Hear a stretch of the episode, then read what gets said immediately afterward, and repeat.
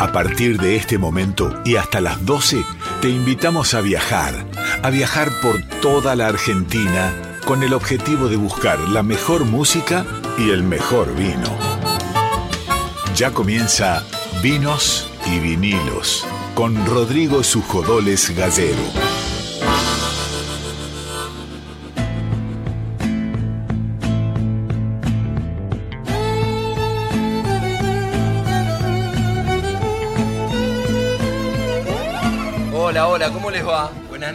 Bienvenidos, bienvenidas. Es una nueva edición de Vinos y Vinilos acá por Radio Nacional Folclórica. Arrancamos un nuevo lunes, ya empiezan estos lunes con otra temperatura, con más calorcito. El invierno cada vez queda más lejos. Estamos muy metidos en la primavera, pero cuesta todavía que el clima sea bien primaveral y por eso festejamos cuando nos, nos ayuda la noche y nos recibe con este tipo de días así tan lindos para arrancar con Vinos y Vinilos, el programa de vinos y de música de Radio Nacional Folclórica. Empezamos con un nuevo lunes en el que tenemos de todo, como siempre, visitas, visitas en piso. Eh, tendremos hoy alumnos de ISER que nos están visitando, tendremos también artistas en vivo, va a haber música en vivo acá en Vinos y Vinilos y por supuesto va a haber sorteos y ya les cuento qué se pueden ganar y cómo pueden hacer para ganarse eso que vamos a estar sorteando esta noche. Querido Nico Vega, muy buenas noches, bienvenido amigo. Muy buenas noches amigo, ¿cómo estás? Primero decirte feliz día compañero. E igualmente, feliz, feliz día para usted compañero. Y feliz día para todos los compañeros que están del otro lado. Exactamente. Y como siempre, buena música, vinos y sorteos. Vos dijiste sorteos, tenemos en juego para esta noche un vino, cortesía de los amigos de Vinology, es en República de Eslovenia, y Luis María Campos. Fui el sábado, es divino Vinology. Vayan, es espectacular. Si se ganan el vino de vinos y vinilos, tienen que ir a buscarlo. Si no se lo ganan, vayan igual. Está buenísimo Vinology en República de Eslovenia y Luis María Campos. Y si se quieren ganar un vino, tienen que mandarnos un mensaje al 11 3109 5896 11 3109 5896 y empiezan a participar por el vino que tenemos para esta noche. Sí, es muy simple. ¿Cómo tienen que hacer, Nico? Tienen que escribir nombre, apellido y los últimos tres del DNI. Y si se quieren ganar un vinilo, porque es el otro leitmotiv de este programa, un vinilo cortesía de los amigos de Record Shop que ya volvieron de sus vacaciones, le mandamos un saludo grande a Enrique. Se quieren ganar un vinilo de la misma manera, 11 3109 5896 11 3109 5896. Y lo voy a decir un poquito más despacio, porque a veces se me quejan que voy muy rápido. Repita, repita. Repito, 11 3109 5896, el WhatsApp de la folclórica, nos mandan un mensaje y ya empiezan a participar por el vino, cortesía de los amigos de Vinology, y el vinilo, cortesía de los amigos de Record Shop. La semana pasada, el 13, hubo acá una charla muy interesante, presente y futuro del folclore, que estuvieron Teresa Parodi, el gran Juan Falú y moderado por nuestra querida directora y amiga Mavi Díaz. Y Vinos y Vinilos tuvo presencia en esa charla, estuvo el amigo Nico Vega. Contanos de qué fue esa charla.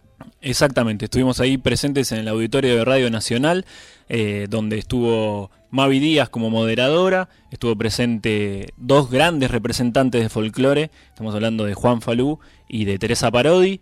Había otros grandes artistas, por supuesto, también ahí, eh, donde hubo una charla del presente y el futuro del folclore, donde también conversam conversamos sobre eh, el buen presente que hoy tiene el folclore y todos los artistas uh -huh. que están pasando por esta radio eh, o por los diferentes este, escenarios. y bueno, la, la, charla la verdad que estuvo muy buena, hubo música, por supuesto, con todos los artistas que había ahí, sonaron algunas canciones de hecho las, las tengo acá anotadas, La Negra Eulogia de Teresa Parodi, sí, claro. cantamos todos al unísono eh, Quichororó con Marian Farías Gómez y Teresa Parodi porque ya Falú se había retirado, eh, pero bueno, esto fue la charla, ¿no? Básicamente hablar del presente, del futuro del folclore, de las nuevas maneras de, de componer folclore, las nuevas formas de escuchar también música. Eh, y bueno, de la gran escena que está pasando hoy el folclore nacional. Y de eso se trata esta radio, una radio plural en cuanto a las voces, plural en cuanto a las generaciones de artistas que se ven en esta radio, tanto los que pasan a traernos nuestra, su música, como los artistas que son parte de esta programación, compañeros, amigos con los que hablamos, con los que compartimos esta grilla. Así que es buenísimo y celebramos este tipo de charlas y, y bien representados estuvimos en Vinos y Vinilos con usted, señor. Exactamente. El, el, staff de Vinos y Vinilos no es solo el amigo Nico Vega, sino que también está Celeste Rivero en las redes sociales, Darío Vázquez en la producción, está también el amigo Víctor Pugliese, que hoy no lo saludé, pasé derecho. Vic, querido, buenas noches. Gracias por estar cada lunes del otro lado de la pecera. Y le agradecemos, como siempre, a la gente de discoteca, José Luis de Dios, a Marcelo Saavedra y a Virginia Rodríguez, que eligen cada una de las canciones, en realidad, que ponen cada una de las canciones que el amigo Nico Vega elige. Y para arrancar, Nico, y me gusta esto porque habla del presente del folclore, del futuro del folclore y también de los artistas que pasan por este Vinos y Vinilos. Y el tema, la canción que elegiste para hoy, es de un justamente un visitante de vinos y vinilos. Exactamente, como bien dijiste, pasó por el estudio aquí de, vinos y vinilos eh, por el programa y vamos a escuchar a Nahuel Kipirdor, este guitarrista, docente, arreglador y compositor, todos los títulos tiene Nahuel, eh, y escuchamos entonces de Nahuel Kipirdor, Espiral.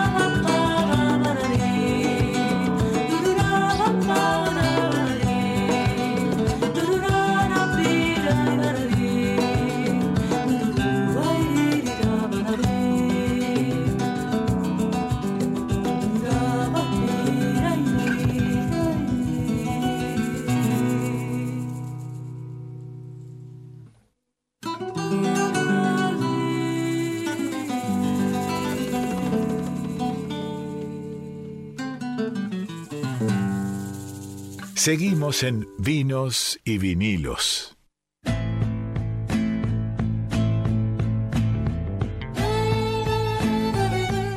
Seguimos acá en Vinos y Vinilos, en Folclórica. Las voces que escuchaban seguro cuando volvimos de, la música era de los alumnos y las alumnas de ISER que nos visitan hoy.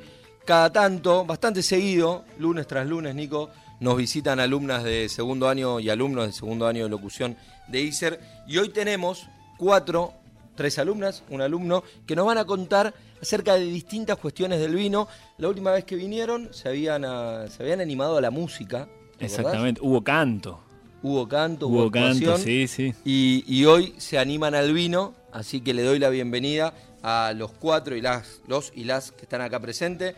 Fede de Ligas Bebacua, Paula García, Micaela Farfán y Julia Ferreira, que nos van a contar distintas cosas. Y primero, primero lo primero, y uno arranca por la temperatura y arranca por el servicio, y es fundamental saber a qué temperatura vamos a tomar algo. Es lo primero, digo, a nadie se le ocurre tomar una cerveza caliente o un café frío.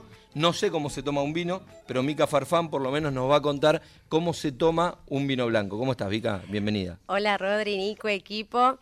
¿Cuál es la temperatura ideal para tomar un vino blanco? Creo que debe ser una de las preguntas que entra en el top 3 en reuniones familiares, en amigos y que automáticamente genera disputa y respuestas totalmente distintas. A ver, Claro está que hay una temperatura ideal para tomar un vino porque esto realza los sabores, los aromas que después vamos a percibir en nuestra boca. Pero antes quiero aclarar que hay que tener en cuenta la época, en, en el momento en que se va a tomar el vino, la temperatura del ambiente en el que se va a tomar y obviamente, y no menos importante, el factor del gusto. Pero bueno, vamos a los datos duros, que es lo A que ver. queremos, números precisos. Tenemos vinos eh, de- que no van a ser para reservas de vinos blancos, que van a ser vinos jóvenes. Y la temperatura ideal para estos vinos va a ser entre 7 u 8 grados centígrados. ¿Cómo logramos esta temperatura?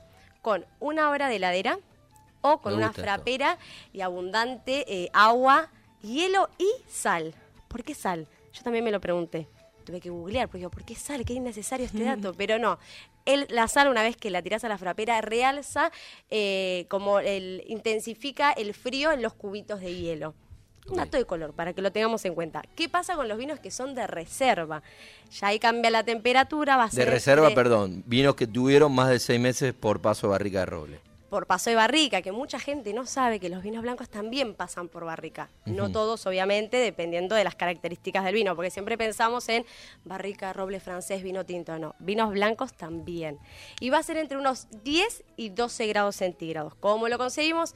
45 minutos eh, en Me gusta este heladera. dato de heladera, es muy bueno. Es muy bueno. El y de la sal también. No, la, la cantidad de los minutos es bueno. eh, eh, un cuare- 15 minutos menos. O si no, una frapera con una docena de hielos. Ni uno más, ni Una uno menos. ¿Y está comprobado esto? Está comprobado. Yo creo que habría que chequear que- el tamaño del hielo, ¿viste? Porque no es lo mismo el- el- la, el- la bolsa de hielo que compras en una estación de servicio, que son esos grandes con el agujero en el medio, o los cubitos de la ladera. Yo interpreto que son los cubitos de la ladera, claramente. Si van a ser los grandes, calculemos la mitad. La mitad, porque son bastante más La mitad, más o menos, son el, el doble de los cubitos chiquititos.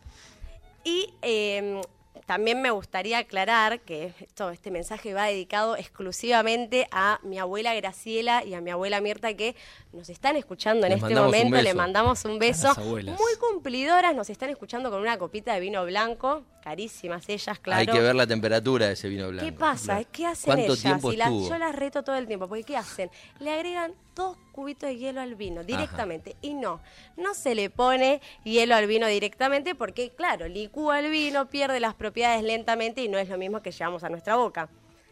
Paréntesis, de todas formas, creo yo, un día de verano, 40 grados de temperatura bajo la sombra ansiosa, porque yo sé ansiosa, y bueno, uno o dos cubitos en una copa pasajera no pasa nada. Pero no recibiría a mi casa gente con un vino a temperatura ambiente, claramente, y que la única forma de enfriarlo sea poniéndole hielo. Así que, abuelas, basta de ponerle hielo a la copa. Paciencia. Paciencia. 45 minutos de heladera y te tomas un reserva. Claro. Y si no, muchos menos minutos de frapera. De frapera con abundante hielo, agua y sal. Perfecto. Bien, mucho se habla del vino tinto porque es un clásico argentino, pero poco se habla de la nobleza del vino blanco. Me atrevo a decir que la mayoría de los que estamos aquí sentados incursionaron en el mundo del vino por un vino blanco primeramente. Tiene menos graduación alcohólica que el tinto, es más fresco y dato no menor, al menos para mí, no mancha los dientes. Así que para las temperaturas que vienen ahora en verano, si querés algo rico, fresco y noble, descorchate o destapate un vino blanco. Lo dijo Mica Farfán, que nos contaba acerca de la temperatura ideal para el blanco, los dos niveles, reserva y joven, y además nos recomendó para este veranito que no mancha los dientes. Gracias, Mica. No, a ustedes. Hablamos de vinos blancos, hablamos de la temperatura de los blancos, vamos a hablar de la temperatura de los tintos. ¿Será la misma? ¿No será la misma? Nos va a contar Julia Ferreira. ¿Cómo está, Julia? ¿Qué tal? ¿Cómo están? Bien. Eh, no, no es lo mismo, esto es otro cantar. Y debo decir que al contrario de Mica, eh, no voy a ser tan meticulosa con la cantidad de hielos, porque yo creo que los que toman vino blanco son otro tipo de gente de la que toma vino tinto. Yo tomo los dos. Bueno, yo soy de tinto. Yo creo que me, me- me queda muy bien esta Se abrió columna. la grieta acá. Se abrió una grieta. No, Se yo abrió la traté de grieta. cerrarla. Hay Traté de momentos, cerrarla. hay momentos eh, para cada cosa. Hace poquito estuve en Mendoza y, bueno, los sommeliers me contaban todos un montón de detalles sobre el vino. Muchos de ellos no los entendí, pero sí algo me quedó muy claro y es que es esencial la temperatura del vino para aprovechar eh, lo que tiene esa uva, esa semilla para, para ofrecer. Ahora, para mí el vino se trata de, de disfrutar, así que no me pongo muy meticulosa con esto, como decía, de los hielos y demás, pero sí le digo que no al freezer. No. Ok, ¿por qué no al freezer? Porque afecta, eh, digamos, afecta al vino al contrario de la frapera. Es muy es como muy violento para, para, para la uva, digamos. Seguramente un sommelier me corregiría, pero No, no, no, no, no hoy, está que- muy bien. hoy quien manda acá soy yo. Así que crean en lo que yo les digo. Eh, No, pero está muy bien. A los vinos le hacen muy mal los cambios abruptos de temperatura. Exacto, y eso es lo que, lo que hace el freezer, el al freezer contrario de la frapera. Así que si del otro lado hay gente que disfruta del vino, para esta Navidad hay que invertir. Invito a ello. ¿Y, y en qué se invierte? En la frapera. En la frapera. En la frapera y en un Bueno, buen una inversión moderada también. Claro. Porque una frapera, Económica. no, más de una vez en casa ha sido un balde una frapera, digo. También. Claro, no, pero Uh. en la mesa de Navidad, ¿te parece? Eh, Pongámosle un poco de empeño. puede Queda ir, puede ir tranquilamente. Eh, pero bueno, vamos a repasar primero de qué vinos estoy Sí. hablando y a qué temperaturas. Vinos más livianos se sugiere que sea una temperatura entre los 12 y máximo 15. ¿Ok? Después ya de cuerpo medio, eh, como puede ser un Malbec, eh, entre los 14 y los 16. Y ya de mayor estructura, de reserva o gran reserva, entre los 16 y los 18. Perfecto. Ahora, ¿qué pasa si se te pasó? Está muy frío. ¿Qué, ap- ¿Qué pasa? Bueno, lo ponemos en copa. En copa baja la temperatura ¿Y si sigue estando frío? y si sigue estando frío lo tomás con tu mano y con el calor de tu cuerpo, ahí cambia, cambia la cosa. A mí no me gusta manosear la- las copas y que queden todas con los deditos, así que yo prefiero servirlo y esperar paciencia para disfrutar de ese momento, que de eso se trata el vino. Y si al contrario no quedó con el suficiente frío, bueno, en ese caso, eh, frapera. Volvemos a lo mismo. Igual es muy importante lo que decís, Julia, de eh, más allá de lo estético, si nos gusta o no nos gusta que esté manoseada la copa, la realidad es que hay que entender que cuando tocas la copa le estás está pasando algo con lo que va a tomar. Sí, Estás claro. cambiando la temperatura Está dando calor. y le está dando calor. Entonces, siempre del tallo, después si querés darle temperatura y si no te molesta que queden las huellas digitales, Si ahí, no sos como yo, claro, ah, yo, yo levanto la temperatura constantemente, no tengo ningún problema. Hay que tener paciencia y aceptar que es una ceremonia, ¿no? Abrir el vino, poner un disco de- y dejar que, que- que la temperatura vaya solita. Sí, total. Y si te lo tomás así como una ceremonia y un ritual y querés buscar, googlear según la bodega qué vino estás tomando, también te sugieren con qué lo podés acompañar y demás. Personalmente en esta época A a, mí me gusta el pinot. No Eh. sé qué elige la gente del otro lado, pero con esta data que les dejé hoy sé que lo van a tomar a la temperatura ¿A correcta. qué temperatura entonces un pinot? Un pinot sería de los de cuerpo más liviano, así que sería entre los 2 y los 15. Fíjate, atrás de la botella te va a tirar la data posta.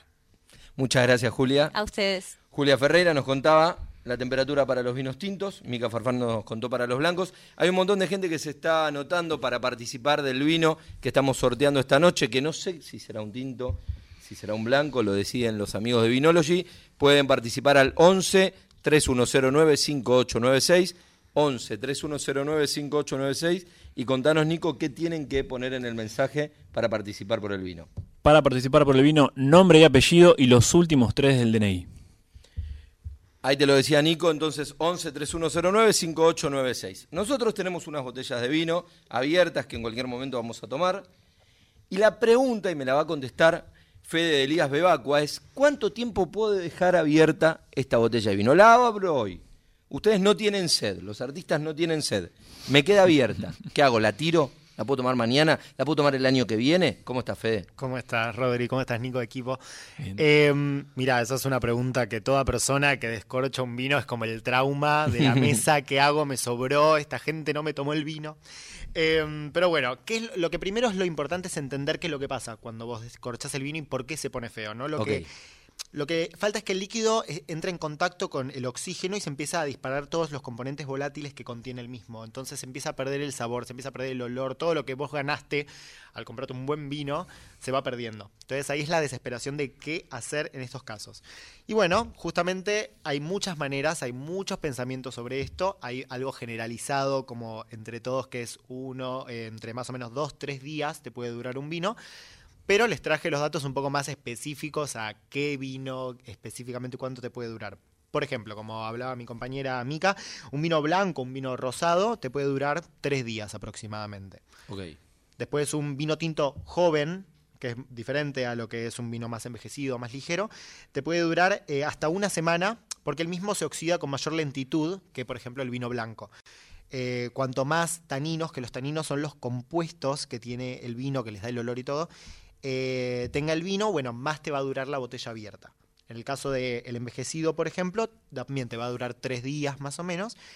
Y el principal problema es para los fanáticos del espumoso, que el espumoso ahí sí, ahí estamos complicados, chicos, son 24 a 36 horas. Ahí, ahí chicos. Hay que poner primero. No, y además esas 24 horas la burbuja se empieza a desinflar. se va todo. Y aparte, eh, bueno, después hay, hay tips que les traje, pero por ejemplo con el espumoso hay algo que es el, el tapones específicos para el vino espumoso, que si vos sos fanático de eso, anda, compralo donde lo puedas conseguir porque te hace extender un poco más esta duración. Em, pero bueno, también les traje justamente algunos tips que podemos hacer para que este proceso sea un poco más lento. A ver, nada es definitivo. El vino, si vos no lo tomás y lo pusiste en la heladera, se va a ir. Em, pero si logramos complementar con algunas cosas, estaría bueno. Por ¿Cómo ejemplo, cuáles? Algo que me imagino que todas las personas fanáticas del vino saben es que si vas a tapar el vino, lo tapes con el corcho original, excepto que tengas algún accesorio, que ahí después vamos a hablar de eso. Pero el corcho original justamente tiene un montón de factores que trae ya con el vino cerrado, que al colocárselo genera, digamos, que pueda durar un poco más. También, ¿qué onda? Volviendo a, a lo que hablaba mi compañera Julia. Freezer, no. Pero si lo vamos a meter en la heladera, tratemos de que la temperatura esté más o menos entre unos 12, 15 grados, como para que el vino se pueda mantener. Y, muy importante esto, ponerlo en forma vertical. ¿Esto por qué? Porque el contacto que tiene el vino dentro de la botella con el oxígeno es mucho menor que si vos lo pones en, en horizontal o acostado, está todo el vino tocando todo el oxígeno y ahí justamente se empieza a perder más esta oxigenación. Y últimos detalles importantes, si por ejemplo vos estás al mediodía comiendo con tu familia y tenés que se te sobró el vino y lo querés tomar a la noche y no lo querés meter en la heladera, lugar cerrado, que no le pegue la luz, en un cajón, al fondo, en todo lo que pasa y ahí que no le pegue una gota de luz. Y dato de color que yo no esta no la sabía y A me ver. enteré investigando un poco más, que hay gente que recomienda, vamos a tomarlo con pinzas, eh, que cuando vos te sobra el vino en la botella, lo pases a una botella más chica. No, ah, no sé si será bueno, pero por lo mismo de lo del oxígeno dentro de la botella, que haya menos, puede llegar a mejorar. Así que es algo que voy a probar en el siguiente vino que abra. Trasvasarlo a una botella más Eh, chica. Sí, ver a ver qué onda. Eh, bueno, y Hay por- que tener cuidado con eso, porque cuando vos lo pases, al trasvasarlo se va a oxigenar mucho Claro. más. Si es joven, le vas a cortar la vida. Si tiene mucha vida útil, veremos a ver. ahí puede caminar. Pero bueno, justamente probar error y vamos a ver qué, qué funciona. Y justamente por último, también para sumar a estos tips, vamos con los accesorios A que pueden conseguir para que justamente su experiencia con el vino tenga mucho más puntos. El más importante y el más conocido por todos, el tapón al vacío, que justamente lo que hace es frenar la entrada de aire en la botella y hace justamente que dure un poco más. También tenemos el tapón específico del espumante, como ya les comenté, o tapones dosificadores, que eso está muy bueno porque en el momento de tomar el vino, aparte de que el vino te va a la copa y no te va a la mesa y a la comida y zafás de limpiar, lo que hace justamente y lo que está bueno es que tiene eh, tapones. Este tapón representa un sistema de cámaras de ventilación doble que proporciona, digamos, una óptima aireación al vino. Sí, es, para hablar en criollo, es como un piquito Y tiene dentro. un tapón que claro, le puedes poner. Claro. Y, di- y diferentes como salida, Sí. entradas para el aire. Y la última, que bueno, esta si, si quieren invertir y quieren tener, digamos, su, su lugar fanático en su casa, una buena vinoteca. Eso es de más decir que eso es la manera de que vos podés controlar eh, la temperatura del vino constantemente. Es más, tenés de diferentes tamaños, de 8, de 12, o si querés una habitación entera en tu casa. Eh, y justamente también te permite para los fanáticos de la colección de un vino viejo poder lograrlo mantener en ese estado perfecto para que cuando lo destapes en 2056 lo disfrutes más. Muchas gracias, Fede. Y por último, Paula García nos va a hablar. Los, los primeros son los últimos, los últimos son los primeros, dice la, La canción. la canción, porque justamente Pau, que es la última, va a hablar del primer vino tinto, del vino tinto más suave de todos los tintos. No quiero dar mucha característica porque me voy a meter en su columna, pero Paula García nos va a hablar del Pinot Noir. ¿Cómo estás, Pau? Buenas noches, Rodri, buenas noches, Nico, ¿cómo están? Sí, yo en realidad traigo el principio de todo esto que estuvieron hablando los chicos. eh, y como todo comienza por el origen, eh, esta uva, Pinot Noir, como vos decías, esta cepa nació en la región de Borgoña, en Francia, y como bueno, los amantes del vino ya sabrán, eh, su nombre en francés significa piña negra, que en realidad se le dio porque la uva tiene forma, el racimo de piña muy comprimido y la uva tiende a un color muy oscuro, llegando al negro. Es una de las variedades, como decías, de las más antiguas, lo que la hace bastante distinta a otros cepajes tintos que se conocen comúnmente y su versatilidad la ha llevado a recorrer todo su país y el mundo entero, porque es la base de los champagnes más distinguidos que conocemos y por supuesto Argentina no se iba a quedar atrás en la plantación. En el mundo del vino, así dicen, la podríamos definir como la más elegante de las tintas. Nos entrega eh, abanicos como y aromas frutales de frutos rojos, frutillas, cerezas eh, maduras, fresas, frambuesas, pero tiene dos caras, son las dos caras de una misma moneda, porque también la llaman la más delicada. Y lo es. Lo es, porque es muy complejo el cultivo y la vinificación de este tipo de, uva. Tiene tendencias, como les explicaba, por el racimo apretado, a producir putrefacción. También es sensible a todo lo que es la polilla de racimo, em, a la poda, digamos, a la técnica de poda, al tipo de suelo y al tema del clima cálido. Porque el tema del clima cálido le hace perder parte de sus características principales. Es decir, que sin dudas este varietal se, digamos, es más favorable en climas fríos. Por este motivo, en nuestro país el 85% de las plantaciones de Pinot están en Mendoza, en más puntualmente en Valle de Uca, Río Negro y la Patagonia. Estas zonas obviamente dieron la ecuación de altura, clima fresco, buena insolación y dieron exponentes intensos con posibilidades de un montón de, de infinitos perfiles frutales de expresión típica. Por estos motivos, Mendoza permite elaborar un estilo de Pinot muy fino y exuberante.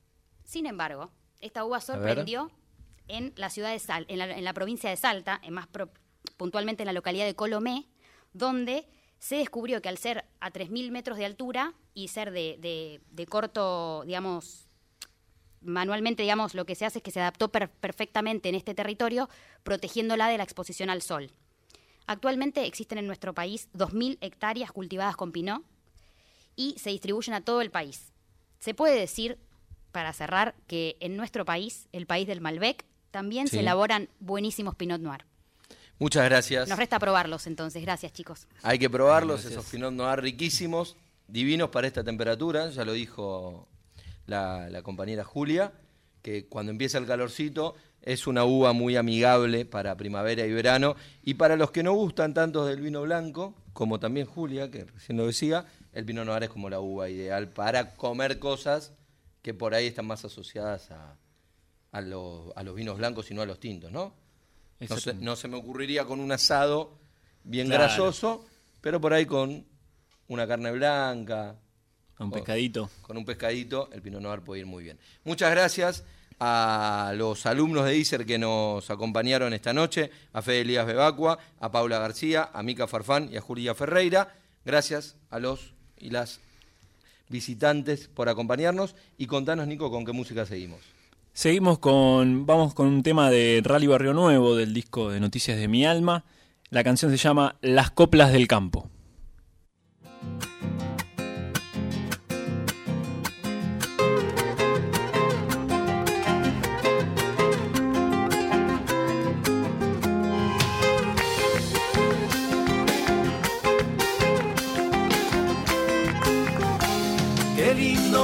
Cantar las coplas del campo, ritual, fiesta y dolor de mis hermanos.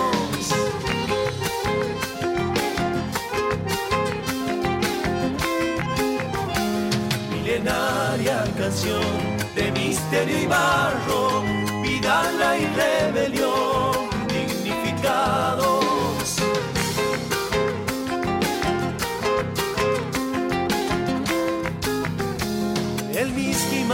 sol, viejos musiqueros, habitantes de la tierra y el cielo. Qué lindo que es cantar las coplas del campo, ritual, fiesta y dolor de mis hermanos.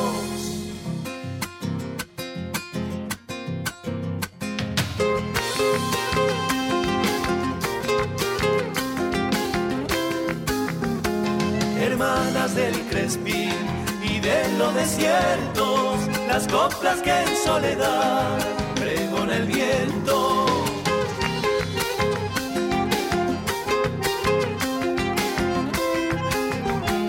Peregrinos del sol, gemir de violines, memoria y corazón, los bailarines.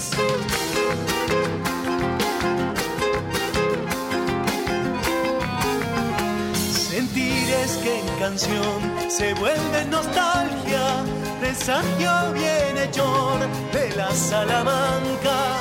Qué lindo que es cantar las coplas del campo, ritual, fiesta y dolor de mis hermanos. Estás en Vinos y Vinilos por Radio Nacional Folclórica.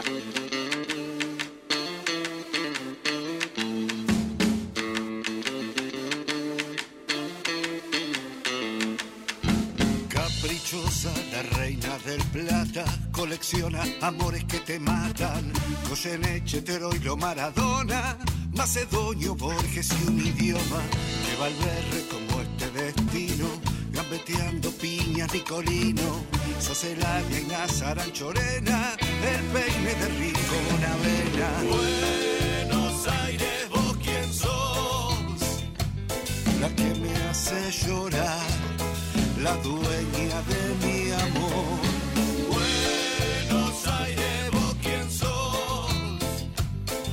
Avenida Alvear, puta en Constitución. Buenos Aires, vos quién sos, la risa de Gardel, las manos de Perón. Buenos Aires, vos quién sos. Lisandro y yo en un bar, Narciso al mostrador.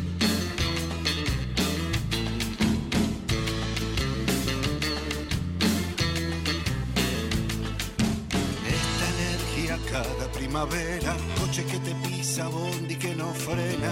Soserati, Charlie, Luca Proda, Nelio Marimansi, Ferrer y Piazzolla, reino del revés de María Elena. Ya no habrá más olvido ni pena, clase media, progre y remolona, merca que acelera la neurona. Buenos Aires, vos quién sos, Pompeya y más allá, siempre la inundación. Buenos Aires, vos quién sos, Luisa Espineta Luz, Miguel Abuelo Sol. Buenos Aires, vos quién sos, gritar con mi papá, ver a Boca campeón.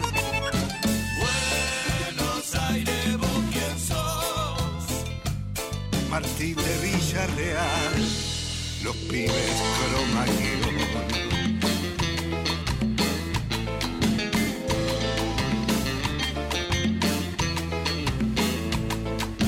Agua con azufre, puro riachuelo, político miente, palomas al cielo, Rosalinda, oasis en flores. Seguimos en Vinos y Vinilos. Buenos Aires, vos quién sos, decía la canción que estábamos hablando, que ofició un poco de cortina, pero también ofició de presentación, Nico, de nuestros invitados de hoy. Estamos con los amigos de Cruz Maldonado, con Diego Bayardi, el cantante, y con Alejandro Escalzo en guitarra. ¿Cómo están muchachos? Buenas noches. Buenas noches, estamos muy bien, muy contentos de estar acá, de buen humor. Exactamente. Y preguntándole a Buenos Aires quién sos en esta noche, ¿no? Nosotros eh, en general preguntamos, o sea, somos más de preguntar que dar respuestas. Cruz Maldonado es una serie de preguntas. Me gusta eso. ¿qué- qué- Inquietudes. Sí, ¿Cómo es? Bueno, la primera pregunta que me- se me viene entonces es, bueno, pero ahí van a dar una respuesta, ¿por qué Cruz Maldonado? Cruz Maldonado es este es referen- es un personaje histórico de un cuento escrito por una escritora llamada Lorena Baqués eh, en una persecución en un carnaval este, de 1830. Ese es uno de, la- de los motivos y otro es por Juan B. Justo. Eh, el arroyo El arroyo Maldonado. Entonces es... Ah, ¿y era Cruz Maldonado el arroyo? No, no, no, no era Ah. Cruz, Mal- Cruz Maldonado, pero bueno, hay una serie de historias que rodean al, al arroyo. en- Entre esas está el hombre de la esquina rosada de, de Borges también, que cuenta cuando mataron ahí a Rosendo Juárez al lado del Maldonado. Bueno, el imaginario porteño ahí entre los gitanos, este, los judíos, los italianos, todos que viven por ahí, los inmigrantes de otro momento y de este momento. Diego, contanos, estamos con, con Diego y con Alejandro de, de Cruz Maldonado. Contanos, Diego, sobre este año. Estuvieron súper activos. Bueno, seguís activo, tenés una fecha ahora este miércoles con tu show de tango en Pista Urbana, acá en San Telmo, muy cerquita. Pero estuvieron súper activos, yo los veía por redes y demás. Sí. Muy, muy activos. Hablábamos con Darío de, de traerlos por la gran exposición y tocaron un montón. Tocamos un montón, este, tuvimos suerte, fue un año fértil para nosotros. Eh, tocamos en, en lugares muy lindos, en un tablado flamenco que está buenísimo ahí en San Telmo. este, estuvo bueno, fue un año que tocamos mucho y empezamos a componer mucho de nuevo, acá con mi compañero Alejandro, que estamos ya hace 20 años tocando juntos en Cruz Maldonado, así que fue un año, viste, que después de la pandemia quedó todo medio raro, así que fue como un año de renacimiento para nosotros. Estamos contentos este, de tocar mucho de nuevo, de los compañeros que tenemos con los que tocamos, este, que tocamos con Tincho Morales, que es un gran guitarrista, que está oficiando un poco de director de la orquesta.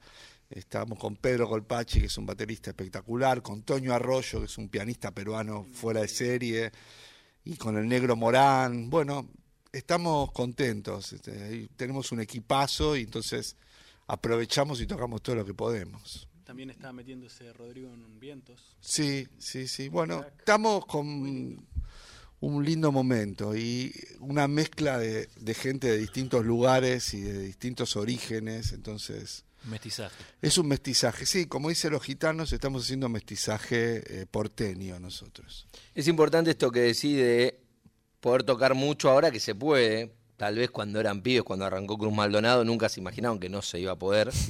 o por lo menos nadie se lo imaginaba. Y sin embargo hubo, te diría, por lo menos un año, pero tal vez un año y medio que tuvimos que estar guardados, tocando por streaming o haciendo co- las cosas que se podían hacer. Y ahora vino ese reflorecer. Pero ¿cómo fue para Cruz Maldonado ese, esa pandemia? y, y fue rara. Este... Mirá, nosotros tenemos momentos como de introspección, de, capaz de, de años, pero nos vemos todo el tiempo igual. O sea, Claro, aunque no estemos tocando, estamos componiendo, pensando cosas o peregreñando alguna alguna invasión a algún lado. Pero es- lo, lo raro para mí fue no verlo tanto a Alejandro, este, personalmente, este, y hablar las pavadas que hablamos siempre, este, nuestros planes, este, ya no son para conquistar el mundo, sino para este, por lo menos estar contentos un rato entre nosotros. Así que eso fue lo raro para mí. Alejandro, para vos. No, bueno, creo que lo que fue para todos, este, eh, la pandemia, estar ahí encerrado en la casa, volviéndose loco y al mismo tiempo no, este, todo, todo junto. Este, la verdad que no sé cómo la habrán pasado ustedes, pero fue una cosa rarísima. No, no, nosotros raro, pero no, no, no somos músicos, entonces por ahí no teníamos esa necesidad de... Hicimos de- algún videíto de, hicimos Nacho Whisky. eh, Sí, y grabamos un Nacho Whisky en honor al gran Nacho Whisky. Sí, Claro, sí, sí, sí, sí. sí, que yo casi hago un programa de radio con Nacho Mirá. y justo falleció. Mirá. Este, fui cercano, puedo decir. No amigo, pero sí bastante cercano, así que fue divertido. Hicimos un tema con, con Ale que habla de Nacho. De Nacho. Sí, el gran Nacho Whisky, para aquellos que no lo conocen, un gran poeta urbano, un jugular porteño. Mi- mis tíos tenían un bar justo frente a Sadaic, entonces eh, que se llamaba La Nueva Real, y se generaba toda una, una visita muy variopinta, porque ahí po- estaba, y los he visto de muy chiquito, estaba Cadícamo sentado al lado de Iorio y de Nacho Whisky. Te escribí este tango para vos, Iban a Ricardo. registrar y Iban a registrar, iban a cobrar y se y, y estaban ahí en, eh, en el bar. Y de, de muy chico me acuerdo de Nacho Whisky, por supuesto vivía ahí con unas cuentas impagables, Claro. impagadas, que jamás, jamás nadie pagará, pero, pero muy amigo de los bares y me trajo un lindo recuerdo escuchar el gran Nacho Whisky, ¿no? Más Sí. con un nombre impresionante. Amigo de los bares es una buena definición. Amigo Sí, era, era amigo de los bares y de la noche. ¿no? Y de las deudas en los bares, ¿no? Bueno, bueno. no Eso es tiene que ver con esa amistad. No, no, pero algo positivo. Claro. Quienes nos acompañan son los amigos de Cruz Maldonado, Alejandro Escalzo y Diego Bayardi. Y también nos acompaña una guitarra, nos acompaña un cantor, así que me imagino que algo podremos escuchar. Sí, vamos a tocar un tema hermoso, que lo amo y hace mucho no lo tocábamos.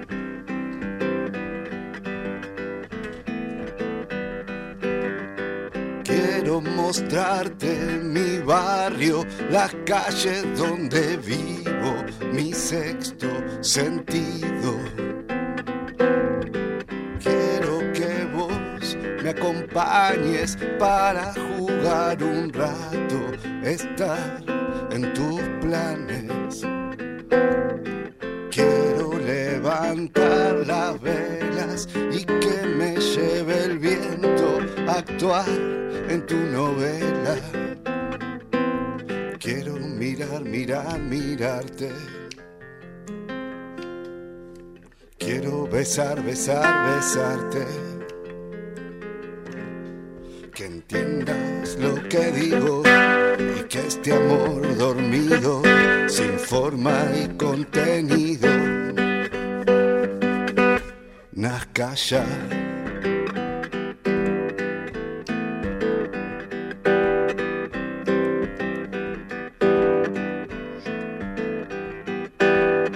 Quiero mirarte a los ojos de gato y que me elijas para hacer tu antojo. Visitar tu esquina, tu mente monoambiente que está sin cortinas.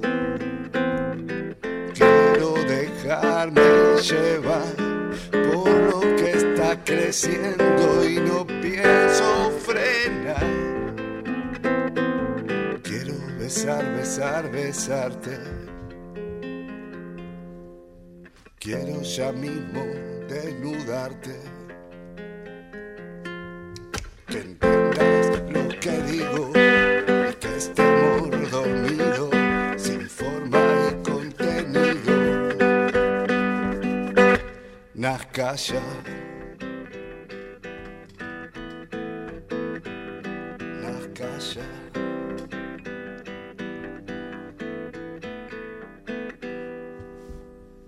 ¡Bravo!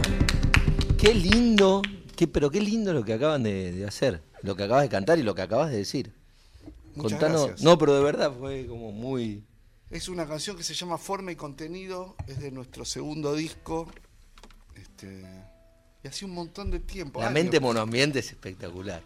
Y a veces la mente de uno, viste, es fácil de ver. Está ahí abierta. Eso es el amor al final, ¿no? Entrar en un monoambiente Sí. De otra gente y ver qué hay. Bueno, me trajo gratos recuerdos, Ale, gracias. ¿Y por qué no la tocan seguido con lo linda que es? Ale. Eh, no sabría decirte porque Cosas que suceden. esas cosas que suceden viste que la- a veces las cosas lindas este, dando para pasan de acá, para lado. vinos y vinilos, me parece. pasan por al lado este, tenemos varias muchas canciones lindas que no tocamos Sí. es como que Sí. Bueno, está bueno tener canciones lindas, ¿no? Sí, sí, y que te gusten las canciones que no tocas, porque muchas veces a los músicos les pasa que por ahí pasaron por etapas que no quieren volver y que quedaron canciones que por ahí estaban buenas, pero ya no las quieren hacer. Mm. Y el hecho que tengan ganas y que digan, hay canciones lindas que no toco, está bueno. Claro. Poder ir para atrás. buenísimo. Sí, sí, sí, sí. Es, hay varios temas eh, Sí. que podríamos reflotar, ¿no es cierto? Sí, es cierto, mira. Forma y contenido, escuchábamos entonces de Cruz Maldonado, divina, me quedé sorprendido. Estaba El anotando. segundo disco es este, ¿no? El segundo Sí, disco. Forma y El contenido, segundo, justamente. contenido, sí.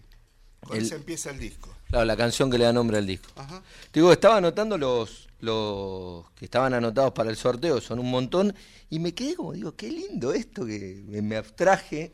Te llevó una imagen. No, divino, divino. sí. Vamos todavía. Sí, sí, sí. So- eh, pe- pero no es un cumplido, de verdad, ¿eh? Mirá que, que- que tenemos visitas muy gratas lunes tras lunes, pero la verdad fue muy agradable. Eh, tengo ganas de seguir hablando, pero tengo mucha más ganas de seguir escuchando. Podría ser un- ese tema para las tra- transmisiones de, de pandemia, ¿no? Esos famosos Ah. Zoom o esos eh, Sí. videos de Instagram. Muy bueno. Y vamos a tocar, no sé si ahora o después, una que se llama Vía Crucis Maldonado, Ok. que un poco... ¿Explica el nombre o no? No sé si lo explica directamente, pero cuenta una serie de escenas eh, en el arroyo Maldonado.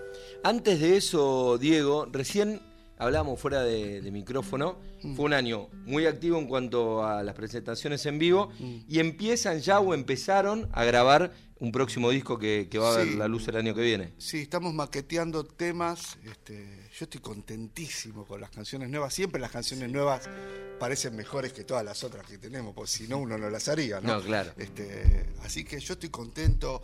Ale está muy inspirado. eh, es un gran productor él también. Entonces, él, es- él tiene las ideas musicales y yo tengo las ideas eh, estéticas, no sé cómo decir. como- Liricales. Claro, liricales está bien. o sea, sí. ¿Y la letra o las letras? Las letras las escribo yo. Todas vos. Sí. Sí, sí. Sí, sí, se convenció. Ahí el Bueno, pero- amigo bueno Ale.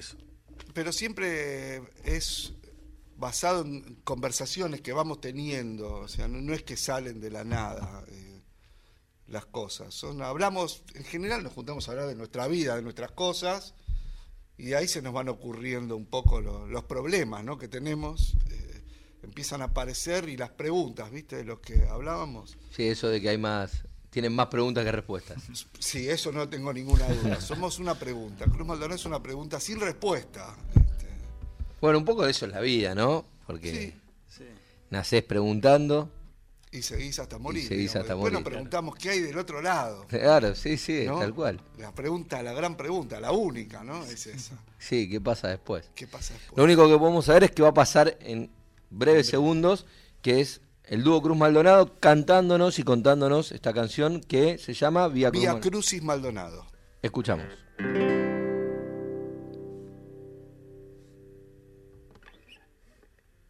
Ay.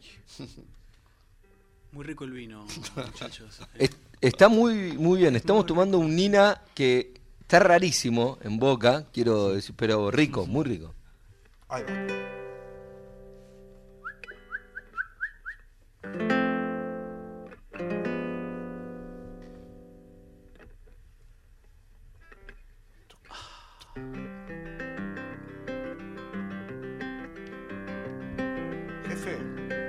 ¿Estás para el 34? Cómo se mueve la ciudad y mi cabeza cuando no estás. Mientras que pienso cómo seguir, dos putas en bragas girando por paes se ríen de mí. Y este Vía Crucis Maldonado de camas marineras lo hago para verte al fin. Y un espejo que está en el costado ahora nos mira y muestra pecados que ocurren aquí. Agua podrida en un zanjón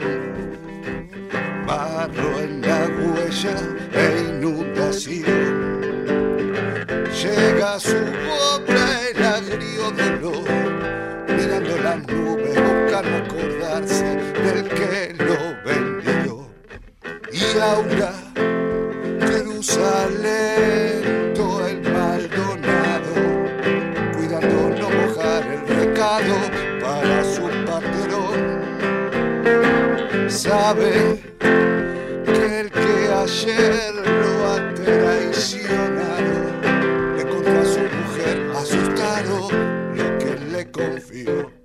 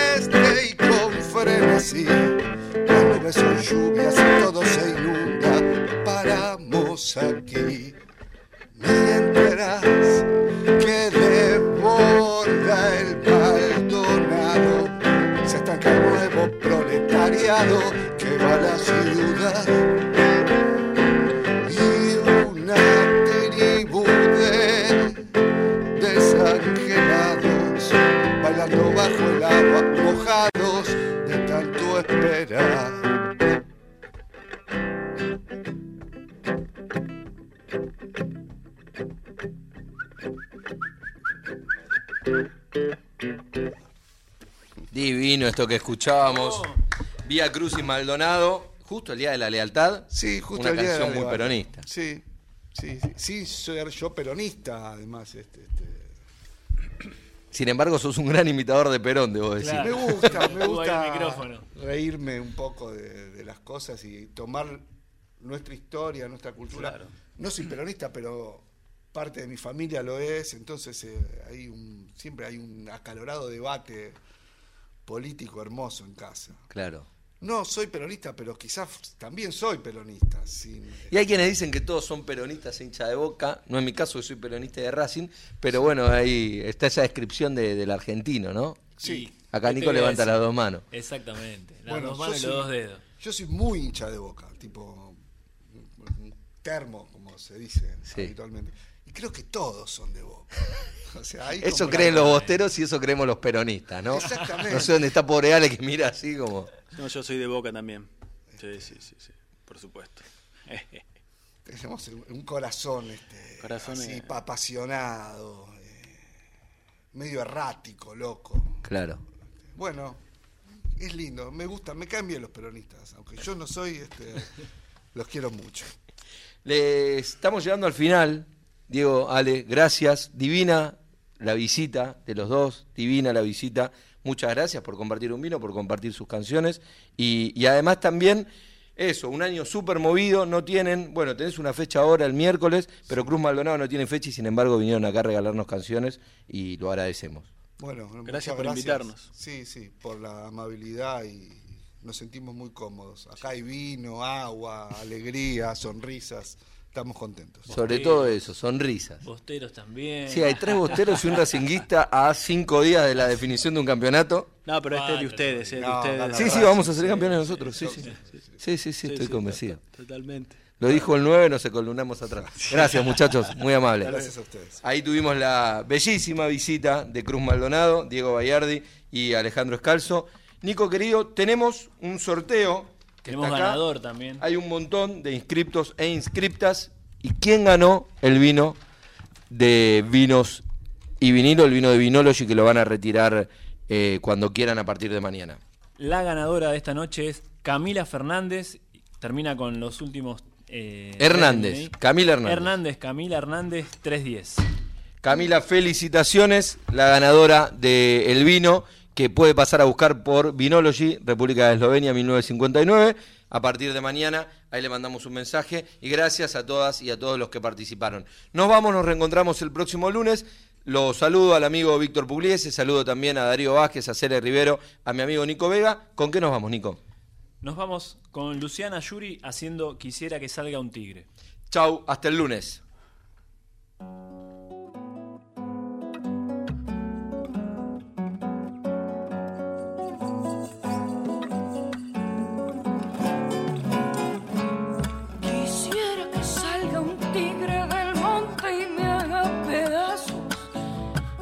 quisiera, quiero morir en tus brazos.